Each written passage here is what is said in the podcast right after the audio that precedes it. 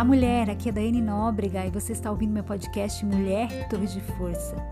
Meu desejo é que esse devocional possa te trazer a clareza que só Deus é capaz de te dar. Permita que Ele ministre ao seu coração no dia de hoje. Oro para que eu seja um instrumento divino e que você possa aprender, entender e praticar o que a Bíblia nos ensina sobre esperar em Deus, sobre o tempo dele para cada coisa. Oro para que você acalme seu coração, se posicione em Deus e descanse sua alma nele. Deus está no controle. A escuridão chegou até sua vida?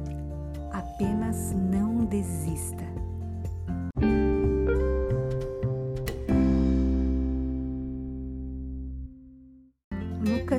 Capítulo 24, do versos 1 ao 6.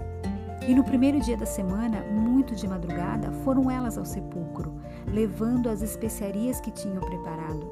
E foram outras mulheres com elas, e acharam a pedra revolvida do sepulcro. E entrando, não acharam o corpo do Senhor Jesus.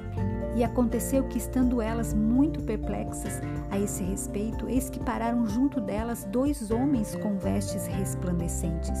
E estando elas muito atemorizadas e abaixando o rosto para o chão, eles lhe disseram: Por que buscais o vivente entre os mortos? Não está aqui, mas ressuscitou. Uau, como eu amo essa passagem. Aqui ela fala da morte e da ressurreição do nosso amado Jesus. Ei, Deus está no controle. Uma frase que parece clichê, na verdade, algo que virou uma banalidade. Hashtag Deus no controle. Mas que pode mudar a sua vida se você entender a profundidade e a verdade que ela carrega. Mais ou menos meio-dia, o sol parou de brilhar e uma escuridão cobriu toda a terra. Foi o dia da crucificação de Jesus. Naquela sexta-feira de aparente derrota, uma grande escuridão prevaleceu. Choro e tristeza acompanhavam os amigos de Jesus e as mulheres que estiveram ali, presenciando e vivenciando aquela dor da perda, a dor da derrota, a dor da morte, entre elas a mãe de Jesus. Diante daquela situação, elas não sabiam o que estava por vir mas Deus sabia, porque jamais perde o controle e sempre tem um grande propósito em meio aos dias mais escuros. Talvez você esteja tendo dias assim, dias em que o sol parou de brilhar dentro de você e que uma escuridão paira onde você nada consegue ver. Dias em que o choro e a tristeza parecem te acompanhar e que a solução não irá chegar. Sim, existem dias que parecem noites infindáveis, não é mesmo? Mas há um terceiro dia, sempre há.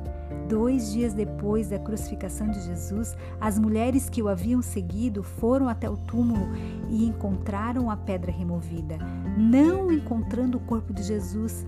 Quando de repente apareceram diante delas dois homens vestidos com roupas muito brilhantes, dizendo a elas: Por que procuram entre os mortos? Quem vive está?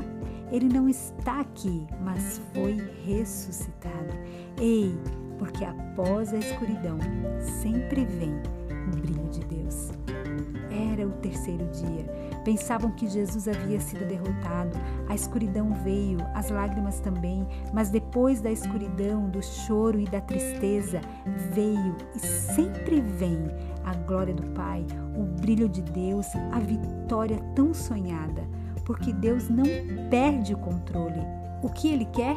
Que você não esqueça que a aparente derrota é apenas o prenúncio do seu poder. O controle de Deus não afasta os dias de escuridão, mas faz com que esses dias apenas antecedam os dias de glória e de grande solução. Por trás dos dias de escuridão sempre haverá um grande propósito de Deus para você. Ei, mulher, os dias de escuridão não determinam o fim da sua história. Quem determina o fim da sua história é Deus, porque Deus não perde o controle. A escuridão chegou até a sua vida? Apenas não desista, sempre haverá o terceiro dia. Ei, mulher, você é forte e corajosa. Você é uma torre de força.